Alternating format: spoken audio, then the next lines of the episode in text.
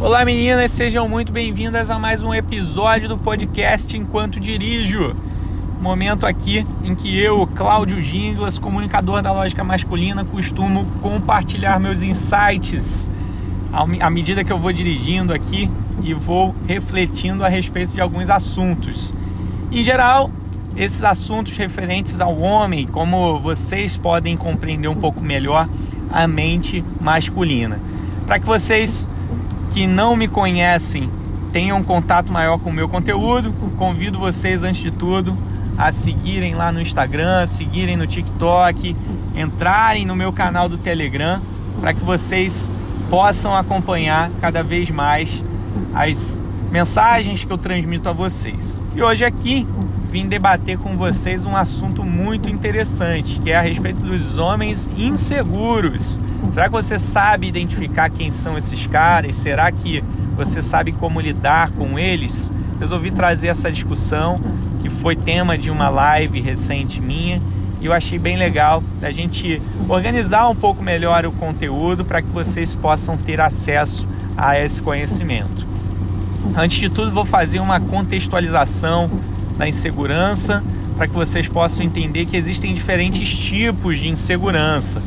Em seguida, vou falar de uma forma mais profunda a respeito de como os homens são inseguros e, naturalmente, quais são os motivos que levam os homens a agir dessa forma.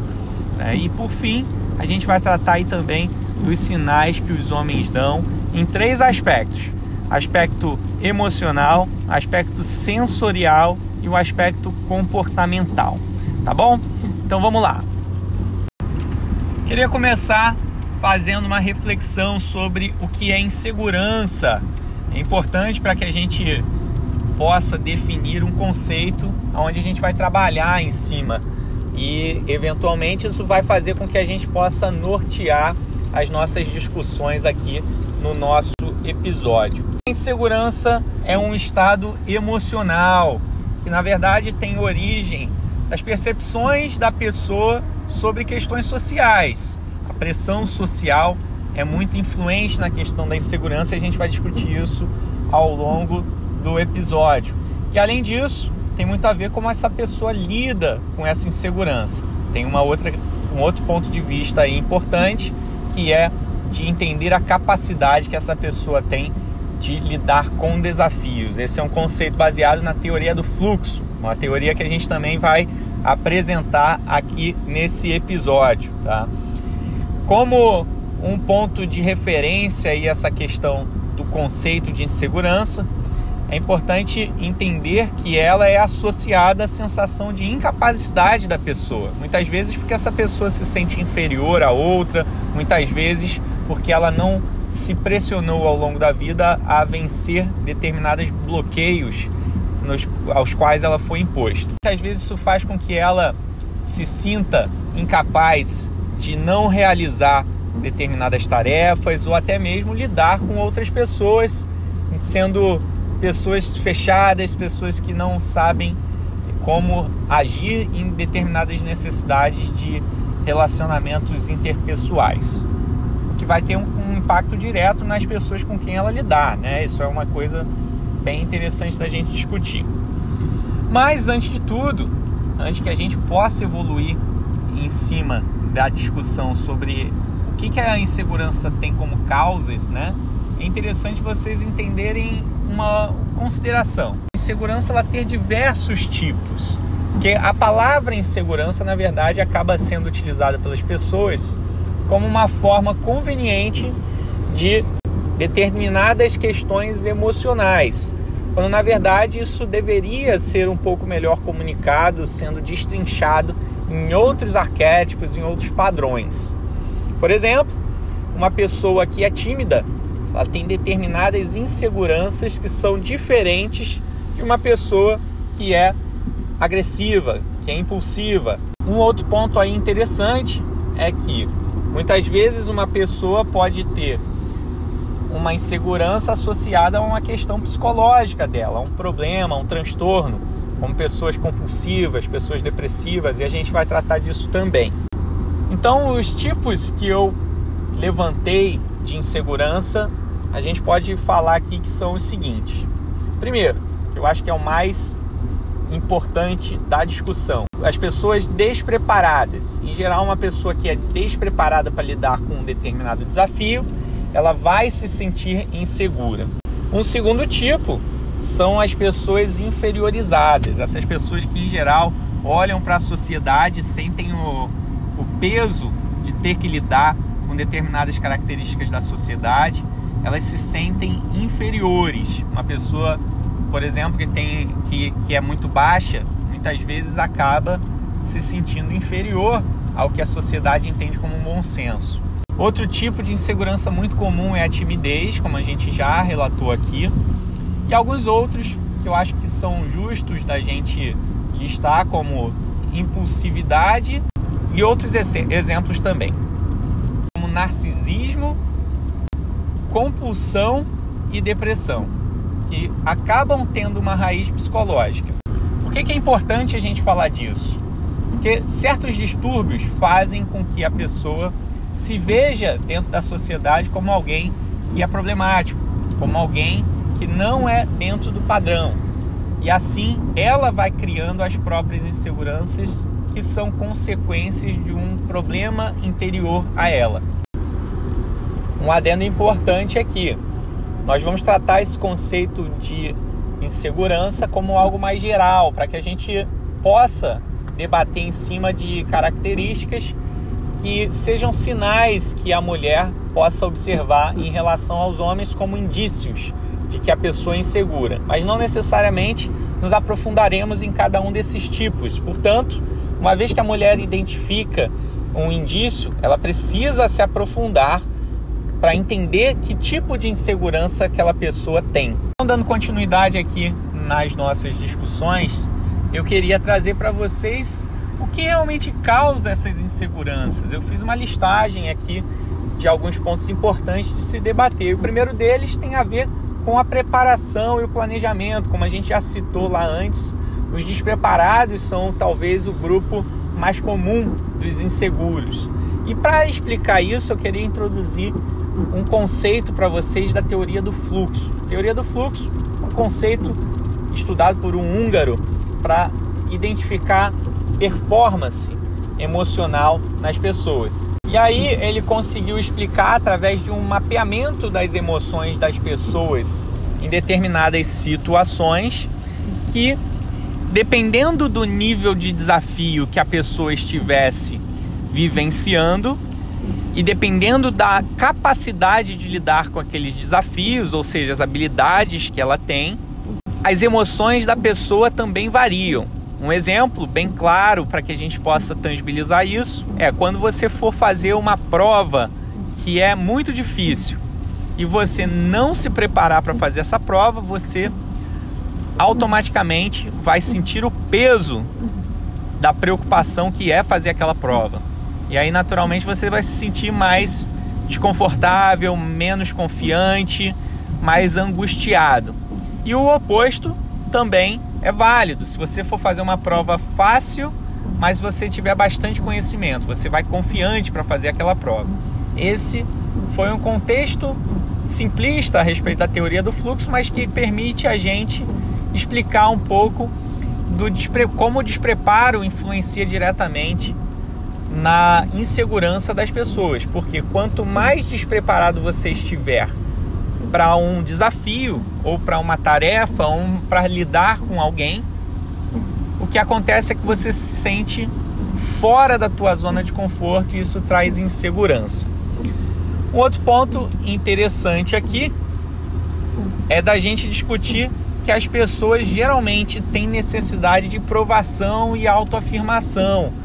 E quando elas não conseguem sanar essa necessidade, muitas vezes elas precisam, diante da própria sociedade, se dizer em condições de vencer essa necessidade.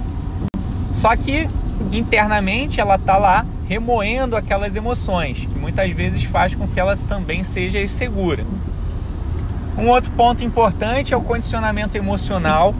Muitas pessoas acabam condicionadas ao contexto, talvez por influência de outras pessoas, é o caso de relacionamentos abusivos e indignos, o que faz com que ela não se sinta confortável em relação às próprias emoções. Mais um ponto importante aqui, como a gente já tinha discutido, é a questão de transtornos psicológicos. Vale super a pena a gente destacar isso como uma questão a ser trabalhada em cima, principalmente da melhoria do, do estado emocional da pessoa. E para finalizar os motivos que eu listei, um ponto muito interessante e relevante é que muitas pessoas inseguras são aquelas que sabem que fizeram algo errado. Pessoas que, diante das regras sociais, burlaram, pessoas corruptas, pessoas que eventualmente fazem algo que as outras pessoas veem como uma, uma má conduta. Essas pessoas têm uma tendência muito maior à insegurança porque sabem que aquilo, se descoberto, vai afetar diretamente aspectos emocionais dela, como honra, como orgulho, como o próprio ego da pessoa. Legal, Cláudio, mas e aí? O que, como é que a gente consegue identificar essas pessoas inseguras dentro da nossa sociedade? Infelizmente, não é uma coisa tão simples assim de fazer se a gente não estiver preparado. E é exatamente isso que eu quero evidenciar aqui para vocês. Como eu falei no início do episódio, vou tratar aqui em três diferentes categorias, que são sensoriais ou coisas baseadas no sentido, e um que é extremamente importante da gente falar é a visão. A visão acaba tendo uma influência muito grande na forma como a pessoa demonstra insegurança. Se você fizer contato visual com uma pessoa insegura, a probabilidade é muito grande dessa pessoa não manter o contato visual com você, porque ela vai ficar com medo da pressão que o seu olhar exerce. E essa pressão é uma questão instintiva, tá? Para vocês terem uma noção, cerca de um terço do nosso cérebro é preparado para absorver informações através do espectro visual. E aí, muitas dessas informações são trabalhadas pela nossa mente de uma forma inconsciente ou subliminar. E ali por trás, muito está se passando. A pessoa, quando não é segura de si, o que acontece é que tem medo do que essas informações possam acarretar diretamente para ela. Então, ela acaba se bloqueando, ela acaba não querendo ter esse tipo de contato visual. Uma outra questão sensorial importante que você consegue observar em pessoas inseguras são tremedeiras. Quando essa pessoa se coloca numa posição de pressão, em geral ela tende a ter tremores, que é um indício bem claro que ela está nervosa, que ela está insegura ali diante da situação, que ela não sabe se ela vai se dar bem ou não. Já pela questão emocional, a gente consegue listar algumas observações possíveis de serem feitas em relação às pessoas inseguras. Eu acho que um bem relevante aqui para a gente trabalhar são os ciúmes. Muitas pessoas ciumentas são inseguras. Na verdade, o ciúme é um dos principais indícios da insegurança, porque eles derivam diretamente do medo da perda. As pessoas têm o medo de perder o outro o que faz com que eles eventualmente tenham uma atitude controladora, no sentido de não querer perder. E aí, isso é uma demonstração bem clara da insegurança que ela tem em relação ao outro. Um outro ponto de vista aqui legal: pessoas que são inseguras costumam se ofender muito facilmente, porque você acaba cutucando o problema dela e ela tende a se bloquear em relação a isso. Ninguém quer evidenciar a vulnerabilidade que tem. Isso é um dos principais pontos que fazem com que pessoas se tornem impulsivas, se tornem até mesmo agressivas. Para completar aqui a lista de pontos emocionais, eu acho que nada mais representa a insegurança do que uma pessoa ansiosa ou angustiada, que na verdade são maneiras dessa pessoa extravasar seus sentimentos para que ela se sinta melhor, mas ainda assim é um indício bem forte de insegurança. Para que a gente possa finalizar esse nosso tema aqui, queria abordar com vocês outros tipos de sinais, que são os sinais comportamentais. E esses sinais são interessantes para que vocês consigam entender através das atitudes que esses caras tomam. E geralmente esses caras são muito controladores e muito individualistas nas atitudes que eles tomam. É bem importante para vocês entenderem isso porque no fim das contas, um inseguro está olhando apenas para o próprio ego, para que ele possa saciar ali algumas questões individuais dele antes mesmo de ter algo mais sólido em relação a uma outra pessoa. E uma última questão importante aqui é que, em geral, os inseguros tendem muito a se qualificar, tentando muitas vezes fazer com que as pessoas entendam que ele é uma pessoa superior, mas através de alguns refúgios. Por exemplo, materialismo através de presentes, através de bens, de posses, é uma forma de extravasar a insegurança que essa pessoa tem para que ela possa se autoafirmar perante a sociedade. Então é isso, galera. Espero que vocês tenham curtido aí esse bate-papo. Acho que foi um panorama bem amplo sobre quem são os homens inseguros, como eles agem, quais os motivos para eles agirem dessa forma. E caso vocês queiram se aprofundar no entendimento de cada um dos tipos de insegurança, sugiro vocês acompanharem os meus conteúdos. Se vocês também se depararem com alguns indícios de homens inseguros, fiquem atentos para que vocês possam saber como lidar com eles, tá legal? Então é isso. Espero que vocês me sigam aí nas redes sociais. Aguardo vocês para mais um episódio da próxima vez. Beleza? Grande abraço. Beijos.